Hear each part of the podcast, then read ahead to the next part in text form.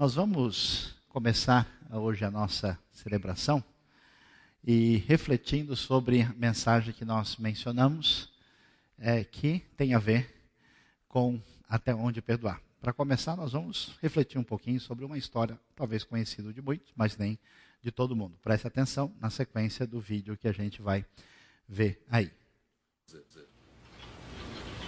É judia.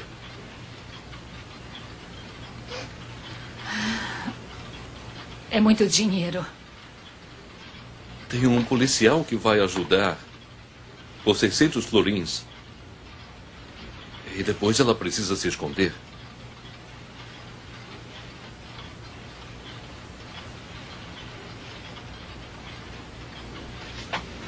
O que foi?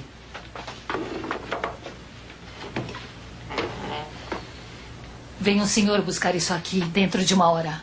É o senhor Jan Vogel. Ele é de Ermelo.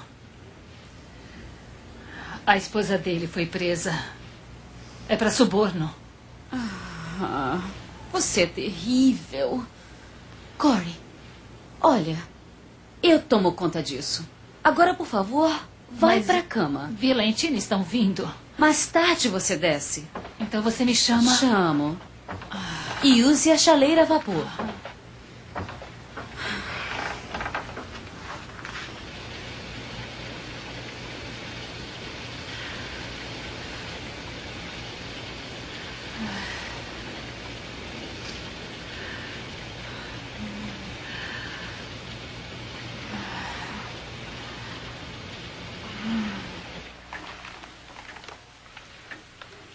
Eu sinto que hoje o senhor quer que a gente leia Romanos, capítulo 8.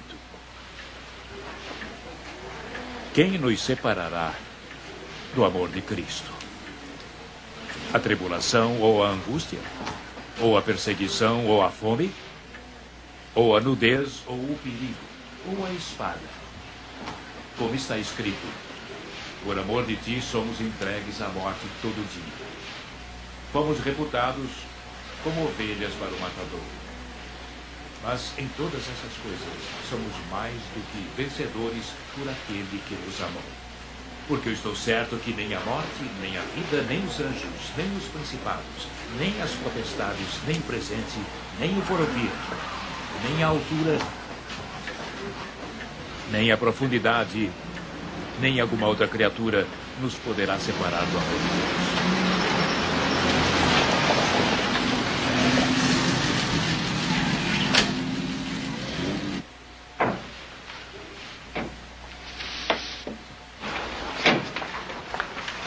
Do lado. Vamos.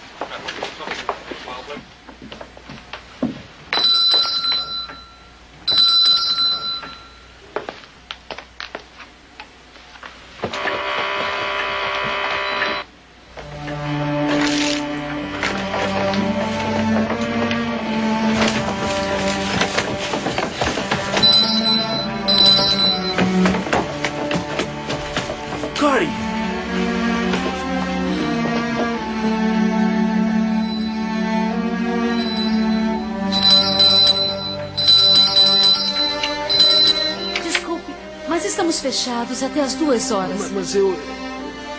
Eu marquei com sua irmã. Senhor Vogel? Eu, eu preciso do dinheiro. Rápido. Assim vou buscar. Rápido, por favor. Rápido. Entrem. Rápido, pessoal. Entrem. Sim, sim, um momento. Estou pegando dinheiro. Entre aí. Agora a prateleira.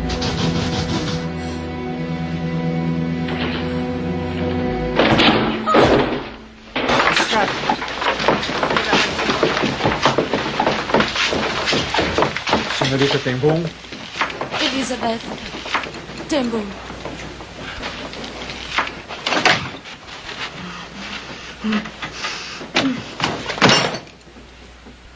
Onde esconde seus cupons de comida? Não sei do que está falando. Cadê os judeus? Que judeus! Ah, Senhor, me ajude!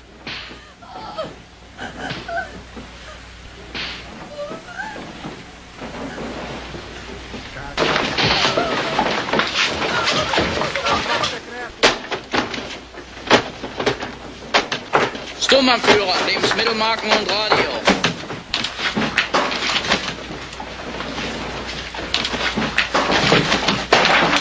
Corey, Parem com isso. Não fizemos nada de errado nesta casa. Então, para que todos esses cupons de comida aqui? Para alimentar um exército? E o que diz esse livro seu sobre obedecer o governo, hein? Há um momento em que devemos escolher entre Deus e o homem.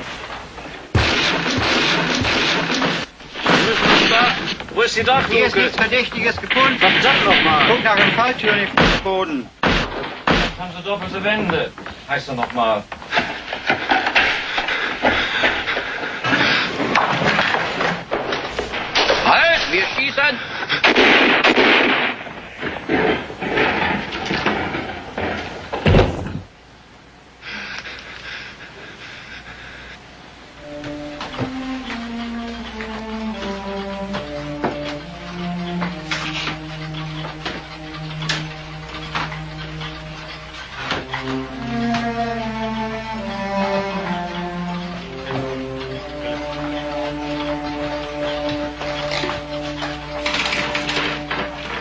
Vamos andando.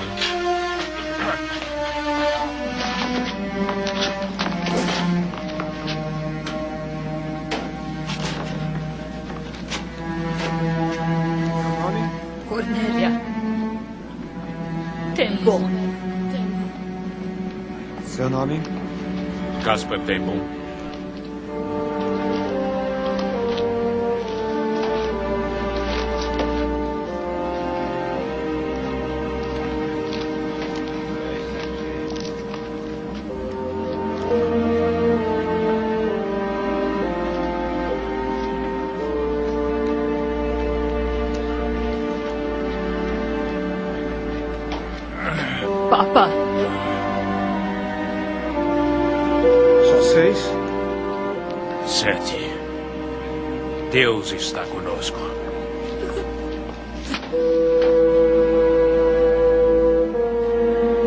Tem bom?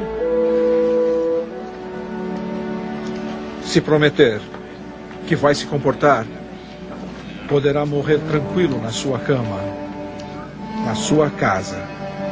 Se eu ficar para trás, vou abrir minha porta para qualquer um que bata pedindo ajuda. Pode fechar.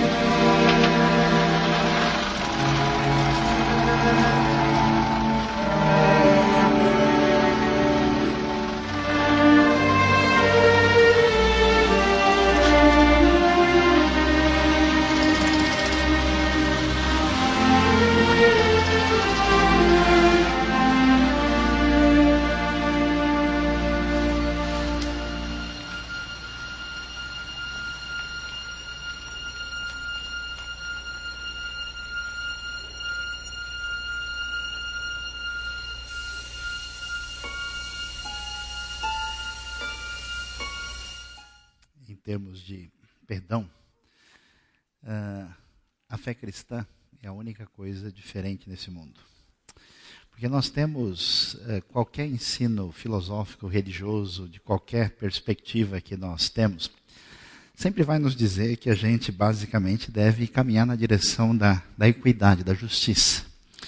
Que você deve eh, premiar quem é bondoso, você deve trazer a devida ah, punição para quem é injusto, e as coisas funcionam de uma maneira um tanto quanto aritmética. A diferença extraordinária e peculiar acontece nas páginas do Novo Testamento, no exemplo de Jesus, e aqui é interessante aquilo que assolou a Alemanha e matou milhares de alemães, holandeses, especificamente judeus, mas outras pessoas um dia chegou à casa ah, da família Tembum, na Holanda, e é muito interessante é, vocês viram essa parte, né? Ah, mas a parte mais interessante que não está registrada é que Cobre Tembum foi colocada num campo de concentração, sofreu, apanhou, teve todo tipo de tratamento que era destinado a quem batesse de frente com o regime. E anos depois ela está dando seu testemunho na frente de todo mundo e de repente aparece o guarda que a espancou lá, quando ela tinha que dar a sua palavra e chegou a hora né, de ver qual era o tamanho do seu cristianismo. E naquele momento o guarda foi à frente pedindo perdão. E na hora que ela viu, lembrou do que significou tudo para a vida, para a família, para os pais, para ela. E ela tentou levantar a mão, o braço pesava uma tonelada, não mexia. Ela não tinha, falou, agora é que eu vou ver se a minha expressão de, pé faz, de fé faz sentido ou não. Então, finalmente, ela conseguiu levantar a mão e é, conceder aquilo que é a marca registrada mais extraordinária da fé cristã, que é chamado perdão. Muita gente não pegou no começo, nós passamos um vídeo inicial da música do Scorpions, Still Loving You. É uma música muito interessante, que às vezes eu fico preocupado, gente da igreja tem se tratado da maneira menos simpática possível. E uma banda, em tese secular, vai dizer que o relacionamento entre duas pessoas só tem um jeito: é baixar o orgulho, pedir desculpa, voltar atrás e mostrar que o perdão e o amor são vitoriosos. Então, até onde a gente deve perdoar? Se tiver algum problema na mensagem, eu peço perdão desde o começo, né? Vamos ver o que, que Mateus 18 começa dizendo para a gente. Então, Pedro aproximou-se de Jesus e perguntou: Senhor, quantas vezes deverei perdoar a meu irmão quando ele pecar contra mim? Até sete vezes. Pedro chegou como quem diz assim: hoje eu vou arrebentar a boca do balão. Eu vou mostrar que eu sou o discípulo número um, né? que eu aprendi tudo direitinho. Vou falar na frente de todo mundo que Jesus vai falar: aí, Pedro, beleza, né? Vamos lá, ah, vamos com sete assim, né? Porque você realmente é o cara. Porque perdoar sete vezes seria uma coisa extraordinária para o contexto onde eles estavam inseridos. E aí, Pedro achando que fosse receber aí uma grande uh, congratulação especial, Jesus respondeu: Eu lhe digo, não até sete, mas até setenta vezes sete. Que na verdade, acho que quase todo mundo sabe, 70 vezes 7 não significa 490. Olha, faltam 423 para eu perdoar. Depois a gente vai negociar mais tarde, igual aquele sujeito que era cristão, né? E ele levou um tapa no rosto e falou: Agora eu vou obedecer a palavra. Virou o outro lado, agora já cumpri, agora você vai ver, vem cá que eu vou te dar mais cinco. Né? Então, a pessoa achando que isso significava isso, mas não, na verdade, 70 vezes 7 significa indefinidamente, ilimitadamente. Ah, por isso, Jesus prossegue: o reino dos céus é como um rei que desejava acertar conta com seus servos. Quando começou o acerto, foi trazido à sua presença um que lhe devia uma enorme quantidade de prata. Como não tinha condições de pagar, o Senhor ordenou que ele, sua mulher, seus filhos e tudo que ele possuía fossem vendidos para pagar a dívida. O servo prostrou-se diante dele e lhe implorou: Tem paciência comigo, e eu te pagarei tudo. O Senhor daquele servo teve compaixão dele cancelou a dívida e o deixou ir. Mas quando aquele servo saiu, encontrou um de seus conservos que lhe devia cem denários. Agarrou e começou a sufocá-lo, dizendo: Pague-me o que me deve. Então o seu conservo caiu de joelhos e implorou-lhe: Tenha paciência comigo e eu lhe pagarei. Mas ele não quis. Antes saiu e mandou lançá-lo na prisão até que pagasse a dívida. Quando os outros servos, companheiros dele, viram o que havia acontecido, ficaram muito tristes e foram contar ao seu senhor tudo o que havia acontecido. Então o senhor chamou o servo e disse: Servo mau, cancelei toda a sua dívida porque você me implorou.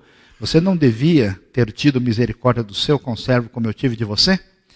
Irado, seu senhor entregou aos torturadores até que pagasse tudo o que devia. Assim também lhes fará meu Pai Celestial se cada um de vocês não perdoar de coração a seu irmão. Uh, nós estamos refletindo nos últimos domingos sobre o que é verdadeira adoração. Falamos a semana passada sobre adoração e ou confusão, o que está acontecendo no nosso cenário. e tentando focalizar o que, que é uma perspectiva bíblica do assunto. Mas essa questão de perdão tem tudo a ver com a adoração. Sem perdão não é possível adoração. É possível apresentação. É possível a gente fazer qualquer coisa que tenha a relevância estética, que tenha relevância religiosa, mas não é, é algo verdadeiro.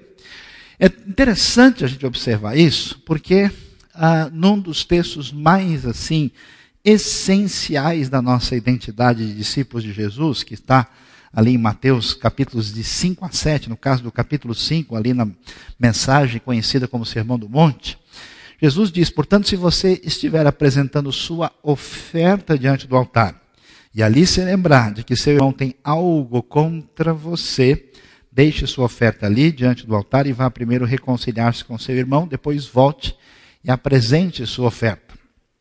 Qual é o problema?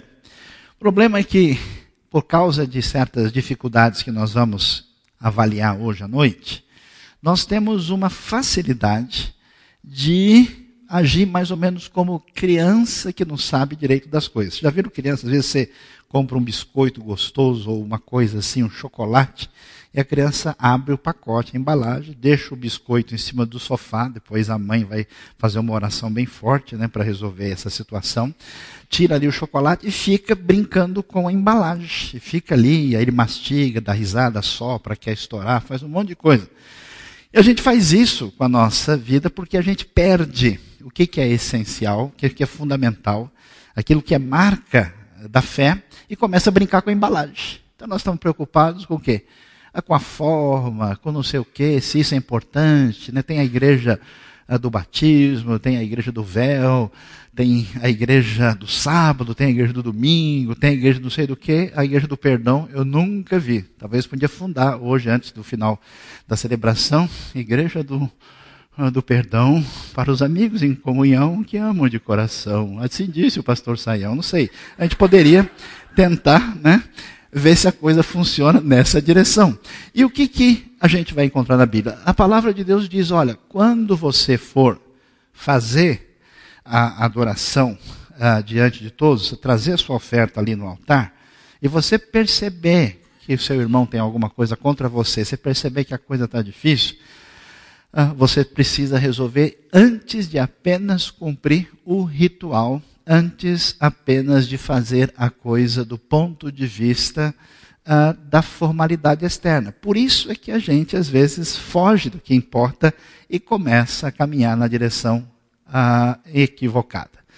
Então, a gente precisa uh, tentar entender, mas por que perdão é uma coisa tão interessante? Nos dias em que a gente está cantando vitória, poder, né? É, e está aí comemorando de maneira tão triunfal, o que, que perdão é uma expressão que tem tanto valor? Qual é a razão que isso merece uma atenção significativa? Primeira razão, porque perdão é ordem divina, é palavra de Deus. A gente vai colocar isso nitidamente na Escritura. E diferente do que muita gente imagina, perdão não é opção. Porque é interessante, a gente come, corre, corre o risco de pegar coisas secundárias uh, que não têm muito valor e transformar em coisa que de fato ocupe lugar central. Então, você vê às vezes o pessoal perguntando, eu, eu, tenho gente que me faz cada pergunta, pastor, eu posso beber Guaraná em público, não, não é, não está tendo aparência do mal, eu posso fazer, é são cada, cada pergunta que você vê, não, peraí, o que, que a pessoa está pensando o que significa a fé cristã e, e perdendo o que realmente é a marca de que a graça de Deus, como nós lemos em Mateus capítulo 18, se a graça de Deus mexeu com a minha vida, eu entendi o que é o evangelho que Deus fez por mim, como é que eu posso tratar de maneira uh, rude, fechada, completamente com o meu coração outra pessoa para prejudicá-la. Então, perdão não é uma opção, é, significa, de fato, a essência de ser cristão. Por isso, a gente vai é, refletir hoje, pensar um pouquinho sobre isso. Talvez, ouvindo dizer que é a ordem de Deus, ouvindo dizer que não existe opção, a gente possa imaginar, bom, tudo bem, eu vou orar para que Deus me revele o que Ele tem a dizer sobre isso na minha vida. Mas, na verdade, os estudiosos da saúde humana têm descoberto uma coisa interessante, que falta de perdão uh, produz no coração da gente, a, a, a palavra fundamental é mágoa, ressentimento não tratado e não colocado diante de Deus, nem trabalhado pela sua graça. Então fica uma espécie de ferida aberta. Já, já teve aquela ferida que nunca fecha? Né? Aquela coisa que você vai e vai, depois qualquer coisinha, a coisa abre de novo, você fala, puxa, tem um problema sério, então a coisa é mais ou menos assim. Então o que está é, relacionado com a questão do perdão? Depressão, ansiedade, desespero, tristeza profunda, baixa autoestima, desconfiança, dificuldade de relacionamento. Veja, preste atenção. Não quer dizer que qualquer depressão, qualquer situação de ansiedade, necessariamente é, tem a ver com falta de perdão e com mágoa. Só tem prova amanhã cedo, ele fala: estou ansioso. A quem será que eu não perdoei? Preciso descobrir, né? A coisa não funciona assim. Né? A gente não pode é, entender aquilo que não está sendo proposto. Mas muitos elementos negativos quando de fato uma pessoa está com o seu coração fechado indevidamente, porque Deus nos criou para bom relacionamento e nos criou para amar uns aos outros. Se a gente permite que a nossa a situação de aborrecimento ultrapasse e feche as portas, de fato você vai ter uma situação muito difícil quando essas coisas tomam conta da gente por causa de uma mágoa, uma ferida não tratada. A gente descobre, né? Uh, a gente uh, cantou agora, né? Ao começar em mim quebra corações. Vamos mudar a música. Ao começar em mim quebra os caroções, né? Então tem um caroço de abacate que a gente tem assim, já viu aquele caroço famoso? Aí quando você encontra a pessoa assim de quem você tem uma raiva muito grande, o caroço vem assim, dando aquela engolida, né? vai assim e volta, né? Alguns já têm uma jaca, outros já têm a plantação, a coisa, o negócio é complicado. Quando você vê que a coisa realmente está muito difícil, está muito complicada, prejudica a nossa saúde. E é interessante que as experiências têm mostrado que pessoas profundamente magoadas, que não têm consciência do poder destrutivo dessa mágoa na maneira de conduzir a sua vida, essas pessoas, quando são libertadas, quando a graça de Deus bate na porta, ela vence a nossa retranca, ela consegue ali nos atingir com seu amor, esse perdão tem poder de vencer tendências negativas. É interessante isso que eu já vi pessoalmente, vejo citações de pessoas libertadas que venceram mágoa, ira, medo, há medo que não tem razão de ser, vem de alguma coisa estranha que está por trás dessa situação. Incompreensão, culpa, orgulho, vergonha, vários elementos que estão aí numa situação que a gente não percebe, porque o céu está nublado, né? a coisa está lá por trás, e por isso a gente precisa prestar a devida atenção nesse processo. Agora, perdão é necessário é a exigência da palavra de Deus, a identidade do cristão. A falta de perdão, Deus não está nos colocando numa situação que é baseada em nada, está fundamentado naquilo que tem a ver com aquilo que a gente é. Se a gente não trabalha, a gente só bota o negócio por cima e vai reproduzir a dificuldade lá na frente. E por que, que é tão complicado? Por que, que é tão difícil? E eu acho interessante nisso porque a gente prefere fazer qualquer coisa menos praticar a humildade do perdão. Fala, pessoal, nós vamos fazer uma viagem especial para abençoar o pessoal lá no norte de Mato Grosso. Vamos lá, é muito mais fácil. Vamos doar aí um valor de 50 mil reais para ajudar um pessoal que está numa situação de necessidade. A gente até faz um esforço assim, não é tão complicado, mas chega na hora que a gente de fato tem que olhar. Eu fico imaginando a experiência da Corbin Tembum olhando, né? a pessoa que, de fato, uh, destruiu a sua vida, olhar para a pessoa e conseguir lidar com isso é muito mais difícil de mexer. Por isso que a gente vira ritualista, por isso que a gente corre para coisas secundárias e não mexe com aquilo que precisa mexer. Qual é, qual é o problema? Onde é que o, onde é que o bicho está pegando? Qual é a razão que certas pessoas não conseguem trabalhar com essa questão de perdoar e ser perdoado? Há várias razões. Uma delas tem a ver com imaturidade. O que é imaturidade? Imaturidade é agir que nem criança. Criança, que é criança, realmente, qualquer coisa ela não brinca mais, você é feio. Quando alguém faz uma coisa legal, ela diz: Ah, você é lindo, maravilhoso, agora você vai morar na minha casinha comigo, e você não pode mais sair daqui.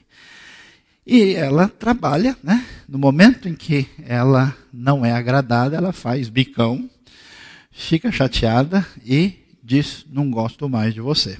Conheço várias crianças de 20 anos, 25, 42, 63 e assim por diante, que ainda não amadureceram e que têm muito problema de relacionamento com os outros por falta de imaturidade pessoal, imaturidade no seu desenvolvimento, porque por alguma razão o tempo passou, mas a pessoa não cresceu adequadamente. Nessa falta de maturidade surgem problemas de necessário. Segunda razão, porque isso se torna difícil, tem a ver com a atitude autocentrada da pessoa. É uma espécie de narcisismo, de egocentrismo tão grande, que a pessoa não é capaz de enxergar o universo do outro. Ela pisa no pé do outro. É aquela pessoa que pela terceira vez na festa pisa no seu pé e vira e fala: Ô, oh, seu pé é grande, hein? E não se liga no movimento, não percebe a situação, ela não enxerga a, o universo do outro, ela não é capaz de escutar outra pessoa, ela é tão focada em si mesma, pessoas ansiosamente circulando psicologicamente dentro de si, que elas não conseguem enxergar o outro, consequentemente, toda a situação relacional se torna extremamente difícil e complicada. Mas provavelmente a coisa mais complicada por trás desse negócio tem a ver com orgulho. Eu nunca vi, a não ser quando é um caso mesmo de chutar o pau da barraca. Eu nunca vi gente subalterna perder a paciência com o chefe. Ah, fica mansinho? Ah, não, pois não. Mas, quando o cara acha que ele é inteligente, quando a pessoa acha que ele é importante, quando a pessoa acha que ele é socioeconomicamente superior, ele chega de cima para baixo chutando, porque ele é o dono do pedaço. E se ele pisar no pé de alguém, azar do pé. Põe de novo que eu vou pesar a segunda vez. Então, a atitude de orgulho, a atitude é, de prepotência está por trás das nossas dificuldades de relacionamento. Porque é tão difícil? Porque se a pessoa é muito metida, arrogante, orgulhosa, para ela chegar e dizer, ó, desculpa, a falha foi minha, é muito mais complicado. Afinal de contas, quem é o fulano e a fulana para eu chegar lá e dizer desculpa? Imagina, você não é nada. Então, essa postura é complicada. Do ponto de vista da espiritualidade, uma pessoa que não está sintonizada com a graça de Deus, que não entende aquele antigo hino que dizia: Por que de Deus o amor, por que razão o Salvador a mim se resgatou, qual, qual, a mim me resgatou, né? Não sei por que de Deus o amor a mim se revelou. Você não há nenhuma razão para Deus ter me amado e como Ele derramou a sua graça. Essa pessoa que acha que ela é muito gente boa, que ela é muito certinha, que pega pesado com as falhas dos outros, ela tem uma maneira de lidar com a coisa baseada no seu próprio mérito. Aí quando alguém sai fora do trilho, ela pega pesado. Por quê? A visão está fora de lugar. No fundo, no fundo, o problema de falta de perdão ou de falta de aceitar, né, porque a pessoa está torcendo para o outro se humilhar e pedir desculpa. Pediu aí, ele vai dar aquela triunfada em cima. Tá bom, beleza. Não, ah, valeu. Né, tipo assim, não só ele se humilhou, como ainda pisei em cima. Então é muito complicado, porque no fundo, por trás disso está uma coisa só, que é egoísmo que no fundo, no fundo se traduz no problema que é o nosso problema, que é idolatria. A gente se coloca no centro, a gente se adora, a gente se coloca na posição do trono, de modo que a gente não vê a nossa vida como servos que estão a serviço dos outros com a graça de Deus na nossa vida, a gente não enxerga o ponto, a gente perde a paciência, a gente vai para cima. E a idolatria sempre foi a marca registrada através da história. Passado o tempo, né?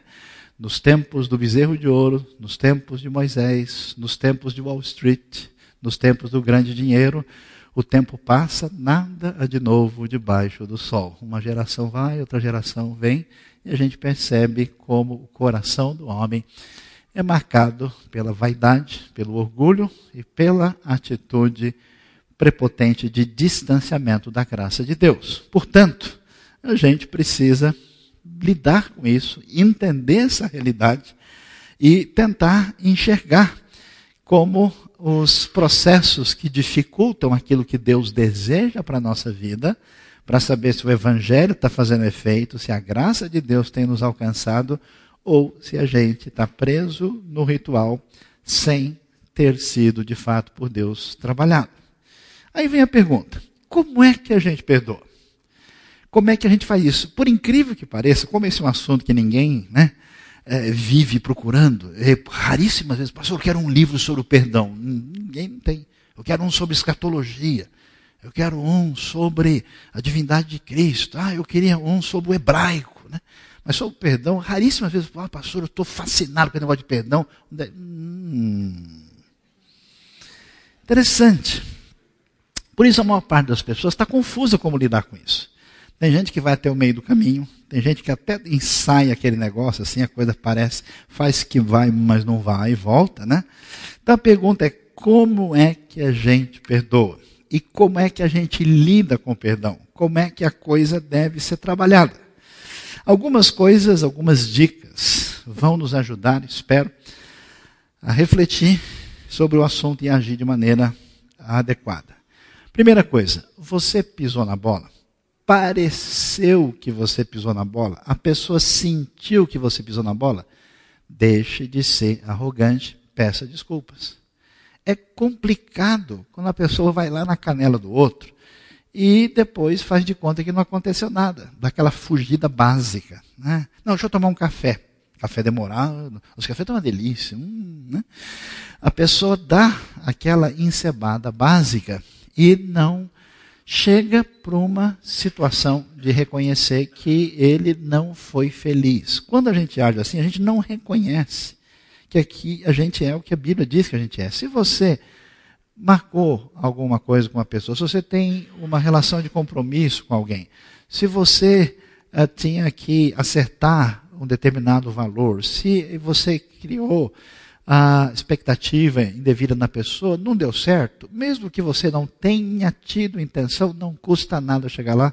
Oh, desculpa, eu podia ter feito isso de maneira melhor. A humildade sempre ajuda a nossa vida. Segunda coisa, quando alguém se sente chateado, lembra que o texto diz? Você vai entregar a oferta, alguém tem alguma coisa contra você? Não raras vezes a pessoa vem dizer, pô, mas você também, né? Aí o que, que a pessoa faz? Começa a tirar um sarro. Nossa, né, né, né, você, né? Faz pouco da pessoa, ridiculariza, ainda espezinha a postura da pessoa. Não faça isso. Especialmente nos relacionamentos mais próximos, né? Marido, mulher, ah, filho, pai, ah, relacionamento entre irmãos, a pessoa começa a dizer um negócio e o outro, em vez de baixar a bola para resolver, aí é que ele aproveita para apertar um pouco mais a chave de fenda no buraco. Não funciona assim. Não faça pouco dos outros. Não despreze a situação. E tem mais. A outra coisa valiosa e importante é perdoe verbalmente. A nossa maneira de ser brasileira tem muitas coisas boas, excelentes, extraordinárias. Mas algumas delas não são tão boas assim. E algumas são boas para umas coisas e outras não são tão boas assim. Então, uma das dificuldades que a gente tem é que a gente nunca gosta de resolver a coisa cara a cara, frente a frente. Né? A gente fala, a gente perde a piada, mas não perde o amigo. A gente vê que o negócio está lá, a gente dá aquela falada, né? a gente dificilmente, na nossa realidade, a gente senta com a pessoa e fala: escuta, você pisou na bola. Ah, mas por quê? Porque você viu o que você falou naquela hora? Pô, aquilo não foi legal. Puxa, é mesmo, rapaz, que coisa. Eu não prestei atenção, você me desculpa, está desculpado. Viveram felizes para sempre, forever and ever. Amém. Raramente a pessoa vai falar, não vou falar, porque a pessoa se ofende, aí ele não vai e fica fermentando ali o, iogurte, a coalhada fora da geladeira, daqui a pouco está derramando, né? E aí ele não se contém. Aí ele vai falar, mas você viu fulano? Que coisa, né? Ele é terrível. Não resolve com a pessoa, depois fica fofocando. Não é desse jeito que a gente resolve as coisas. Portanto, quando acontecer um negócio, mesmo que ele aparecer pequeno, é importante que você vê que nublou que vai chover, que tem aí chuvas e trovoadas no decorrer do período, chega para a pessoa e escuta, eu queria pedir desculpa. Está tudo certo. Você resolve, você alinha, você conversa, perdoe verbalmente, não fique com um texto cheio de nota de rodapé que a gente não sabe direito que tipo de comentário tem, porque isso não vai funcionar. Agora, a gente tem que tomar um certo cuidado, porque nessa história de buscar perdão, a gente pode perder a direção. Por quê? Tem gente que já é, deu nem meio-dia, ele já está com 12 pessoas para pedir perdão. Tem alguma coisa errada com isso. Qual é o problema? É a pessoa que fica ressentida exageradamente. Então, o que, que acontece? Às vezes a pessoa não está legal, ela está num momento muito difícil. Quando a pessoa está assim, ela fica aborrecida, irritada facilmente. Às vezes a pessoa está doente, às vezes a pessoa não comeu, não dormiu, está estressada. Então, a gente não pode chegar numa situação em que a gente perca a referência e qualquer coisinha seja motivo de perdoar e ser perdoado. Eu conheço gente assim, né, que está naquela tipo, oh, escuta, você chegou na igreja, passou, nem olhou para mim direito. Na verdade, você olhou durante três segundos, devia ser pelo menos seis. E eu fiquei incomodado com isso e eu não posso ter esse peso no meu coração. Então vamos orar aqui agora para que Deus nos abençoe e a gente restaure a nossa comunhão, porque tem que haver restauração, senão eu não posso fazer adoração. Vamos orar. orar. Aliás, vou chamar o pastor, fazer uma na frente para a gente poder fazer. Você é maluco, que doideira é essa? Não pode ser assim. Claro que a gente tem que ter tato, tem que ter bom senso e entender que a coisa, ah, se você facilmente fica chateado. Se toda hora você está ressentido, você não está legal. Você precisa de ajuda, você precisa baixar a bola. Você não pode espiritualizar um problema que, na verdade, às vezes tem outra origem. E a gente mesmo, às vezes uma pessoa pega pesado, às vezes uma pessoa é, é, chuta para o lado que está virado, a pessoa vai de qualquer jeito e você vai lá e quer resolver a ferro e fogo. Não faça isso. Por quê? Porque a pessoa não está no momento legal e você vai lá e quando você for ver, né, você percebe que você estava equivocado. Muitos anos atrás eu passei uma das maiores vergonhas da minha vida. Né? Eu estava na região de Interlagos e pegar um táxi. E aí eu estava, para variar, correndo, não sei se já viram acontecer isso comigo, né?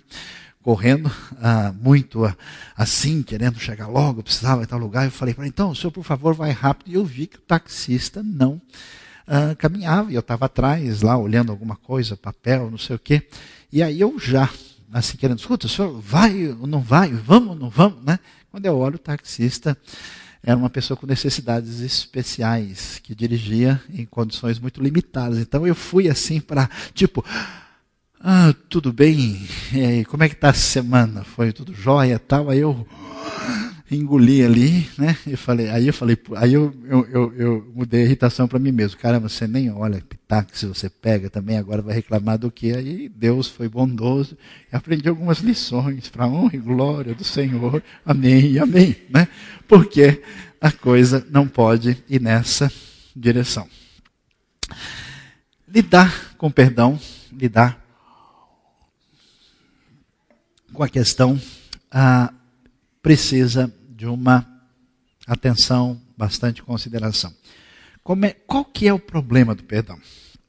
O problema é quando você guarda a mágoa e o ressentimento. Você vê o que o texto diz para a gente? Se você não perdoar de coração, seu irmão. Quando uma pessoa se congestiona assim, essa pessoa fica perturbada, essa pessoa torna-se improdutiva, essa pessoa não consegue mais permitir que a graça de Deus abençoe a sua vida para abençoar os outros, a pessoa fica numa situação muito difícil, muito complicada. Então, quando a gente tiver alguma coisa desse tipo, primeira coisa, consulte o seu coração. Fique quietinho, silêncio, pelo menos uns dois minutos, três assim, na boa, e você dá uma conversada básica com você. O que, que a gente deve fazer? Lembre da pessoa ou na, com a qual há uma situação intransponível, difícil de resolver. Ore pela pessoa, mas não para Deus levá-la para a eternidade. Ore para que Deus abençoe, para que Deus tenha misericórdia. Faça o exercício, de preferência falando, porque isso, é, é, o que a gente fala e o que a gente faz influencia o nosso pensamento, assim como o nosso pensamento influencia as nossas ações. Quando a gente faz o exercício em favor, isso é uh, libertador, isso é positivo, isso é favorável. Olhe pela pessoa. Próxima coisa, por que é que a gente tantas vezes quer pegar tão pesado com os outros? Porque a gente se esquece de que a gente é falho. Eu acho interessante que conheci pessoas muito duras, muito cruéis com os outros, muito terríveis. Essas pessoas, em algum momento daí, da vida, ou ficaram muito fragilizadas por alguma falha, ou até mesmo por uma situação de enfermidade. É interessante como a pessoa dá aquela amolecida básica, passa requeijão assim, né? Você vê aquele aquele gosto de manteiga, assim, a coisa parece que ficou diferente porque a razão pela qual a gente pega pesado com os outros e quer se vingar dos outros e planeja inclusive a situação de prejuízo para os outros é porque a gente esconde a nossa própria fraqueza, a nossa fragilidade. Toda pessoa que é humilhada pela graça e pelo amor de Deus e que se sente diminuída no lugar que lhe é devido, ela não poderá pegar pesado demais com os outros, ela precisa suavizar a situação. E você prossegue. Não é bom a gente, por qualquer coisinha, arrumar situações em que você, como a gente mencionou, tem que ir lá resolver o negócio. Mas se você tem um problema real, se você não pode ver a pessoa, se você não tem condição de falar com a pessoa, se você está com raiva da pessoa, se tem ódio da pessoa, você precisa resolver essa situação. Às vezes, uma simples conversa, às vezes, uma carta, às vezes, um e-mail, às vezes uma mensagem, a pessoa diz, ó, oh, fulano, é o seguinte, eu estou com um peso muito grande, a situação está muito complicada, eu quero resolver e pedir desculpa pela minha falha, ou então a pessoa às vezes até pediu desculpa e você não quis alinhar, você precisa resolver a situação. Quando a gente tenta fazer isso, é complicado. É complicado por quê? Porque surge um monte de areia do processo. Já reparou? Quando a pessoa vai fazer qualquer outro negócio, é tranquilo. Na hora de pedir perdão, surge tanta dúvida, surge tanta questão, surge tanto problema. É claro, porque a gente não quer fazer isso, qualquer negócio, menos o lugar que Deus deseja para a gente. Portanto, o que, a gente precisa fazer? Em qualquer situação de conflito, você precisa fazer a sua parte. Ah, mas eu não vou porque a pessoa também é muito, muito irresponsável. Isso é, é entre a pessoa e Deus. Você não tem como controlar o comportamento de ninguém. Você não é dono de ninguém. Você não tem como ficar aí profeticamente sugerindo a reação da pessoa. Não é sua responsabilidade. Você resolve. O texto, você viu que nós lemos, diz que se tem alguma coisa, alguém tem alguma coisa com você, você vai lá, vê se a pessoa está de boa, vê se ele é legal pra caramba, se ele está sorridente. Então, você, não, não. Diz que você deve resolver a sua parte. Segundo, lute contra você mesmo, porque você sempre vai inventar uma desculpa mais legal para fugir da sua postura de tratar a pessoa de boa. E a gente fala, mas eu perdoo, mas não esqueço. É ou não é? Como é que funciona isso? Depende. Não é possível perdoar igual a esquecer no sentido de memória. Ah, Deus, ele lançou os nossos pecados no fundo do mar, ele não se lembrará dele. Ah, mas qual foi o pecado do fulano, Deus? Ih, rapaz, sabe que eu não estou me lembrando? Deixa eu ver aqui. É, ah, não sei se é aquele. Puxa, mas está tá quase na ponta da língua. Claro que não é uma coisa desse jeito. Deus não tem um problema de memória. a, a ideia de não se lembrar do pecado é poder enfrentar a pessoa e o erro de boa, sem o caroção de abacate atravessando a garganta. Quebra caroções, né? sem permitir que isso chegue nesse ponto. Então, perdoar esquecendo o coração. Quando você, você sabe que a pessoa, não é também essa, essa hipocrisia nossa, imagina, não foi nada, às vezes foi. A pessoa deu um golpe no outro, a pessoa mentiu, a pessoa enganou, a pessoa agiu com uma covardia tremenda, a pessoa ah, tratou uma direção completamente equivocada. É, perdoar é esquecer no coração quando o seu coração sente liberdade. Sabe qual é o problema? Na verdade, a falta de perdão é uma tentativa inconsciente de vingança. Você quer que a pessoa, né? Eu sabia que ia acontecer isso. Deus, Deus é justo, ele não falha. Né? Eu, eu, a pessoa comemora escondido lá.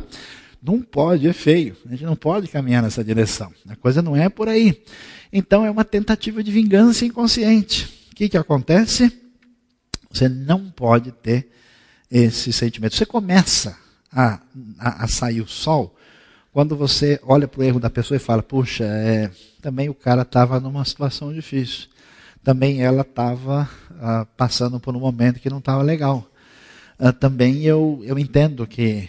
É, é, você percebe? Já viu, já viu mãe ouvindo o defeito de filho?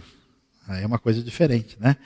A mãe, ela sempre dá um jeito de fazer o dado cair seis ela sempre dá um jeito de. Não, mas ele faz isso porque ele é bondoso. Mas ele faz isso porque ele é uma pessoa de bom coração. Porque, claro, o amor predomina, ele vence. Agora, quando a gente está querendo detonar uma pessoa, por mais que a pessoa seja legal, a gente dá um jeito de dizer, é, não sei não, hein, deve estar tá fingindo. Aí, meu amigo, não tem condição. Então, perdoar é não permitir que o azedamento, preste atenção, que nesse desejo de vingança só vai destruir você. A burrice de segurar a falta de perdão é que não vai fazer nada para a pessoa, não vai atingir ninguém, vai detonar você por dentro e você precisa ser libertado em nome de Jesus. Não pode caminhar nisso. Agora, é claro, pastor, é o seguinte, eu tinha um problema com meu amigo lá, a gente resolveu, né? Aí tal, está perdoado. Agora ele quer que eu passe a semana e durma na casa dele a semana toda. E aí, o que o senhor acha? Não, preste atenção. Muitos problemas de relacionamento, de perdão, vêm é quando a gente começa a interagir com uma pessoa e descobre uh, diferenças enormes de perspectiva, de postura, de atitude. O sujeito abre uma empresa com outro. Cada um pensa de um jeito. Aí começa, como se diz na linguagem popular, bater cabeça. Aí o negócio não funciona. Aí a pessoa tem que ter a maturidade de mexer com isso ou envenenar o coração e passar a odiar o outro. Então veja bem, você, ao perdoar alguém, tem o coração livre. Não quer dizer que no dia seguinte você ou você vira amigo íntimo da pessoa, ou vai passear no zoológico todo final de semana com ele, ou então não perdoa. Não é por aí. Você sabe que, aliás, como você é um só, sabia sei se você tem consciência disso, né? E você tem uma quantidade de tempo e espaço limitado diante da realidade da sua pessoa, você não tem como amar intensamente todas as pessoas o tempo todo. Você vai ter uma relação mais intensa com as pessoas de quem você tem proximidade e você deve comunhão e bom relacionamento com todo mundo. Então você precisa saber colocar as coisas no devido lugar, porque tem gente que depois de uma situação dessa, a pessoa parece que quer compensar e cria mais problemas na sequência. E finalmente, perdoar e amar a pessoa não quer dizer concordar em tudo com a pessoa. Aliás, a maturidade está exatamente entre a gente ter sintonia de coração sem necessariamente pensar igual. Né? Quando eu exijo que uma pessoa seja exatamente como eu em todos os aspectos, eu sou uma pessoa uh, narcisista que não tenho o enfoque correto. Não é concordar em tudo, você pode ser diferente, ter uma perspectiva não idêntica e ter bom relacionamento com as pessoas. Finalmente, vem a pergunta: até onde eu devo perdoar? Até que ponto? Porque vem pergunta assim: Ah, mas se eu estiver perdoando, eu não estou reforçando o erro da pessoa? Aí é que ele vai fazer mais coisa errada, porque ele vai achar que está tudo certo.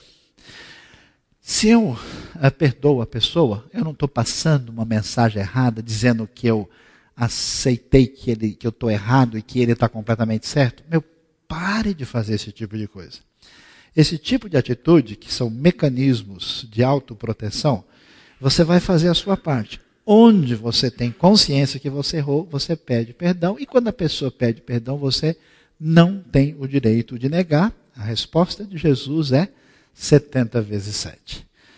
Os crentes estão preocupados com bebida, com dança, com droga, com roubo, com um monte de coisa que tem, é, de fato, problemas, são coisas erradas, destruidoras e a preocupação tem o seu lugar.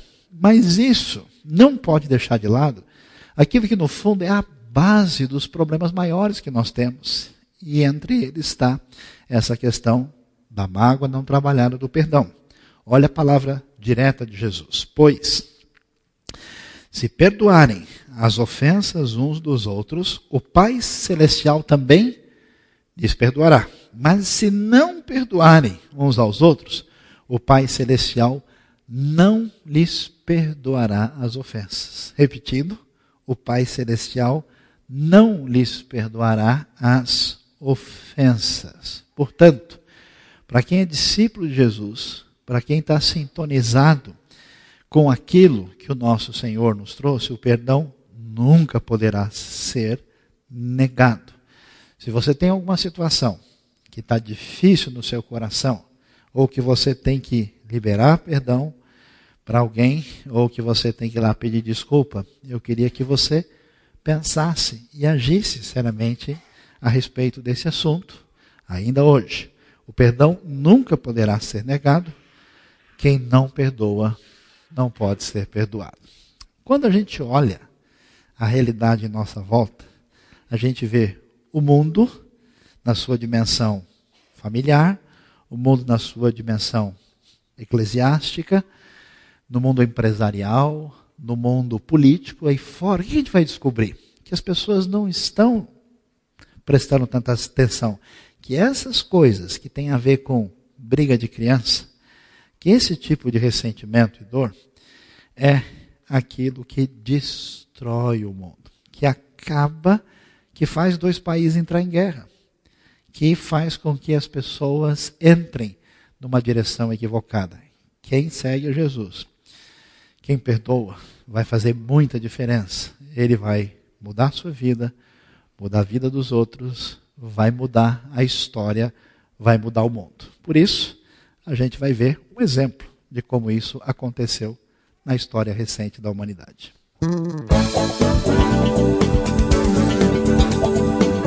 Fé e Sociedade, com Luiz Saião. Perdão.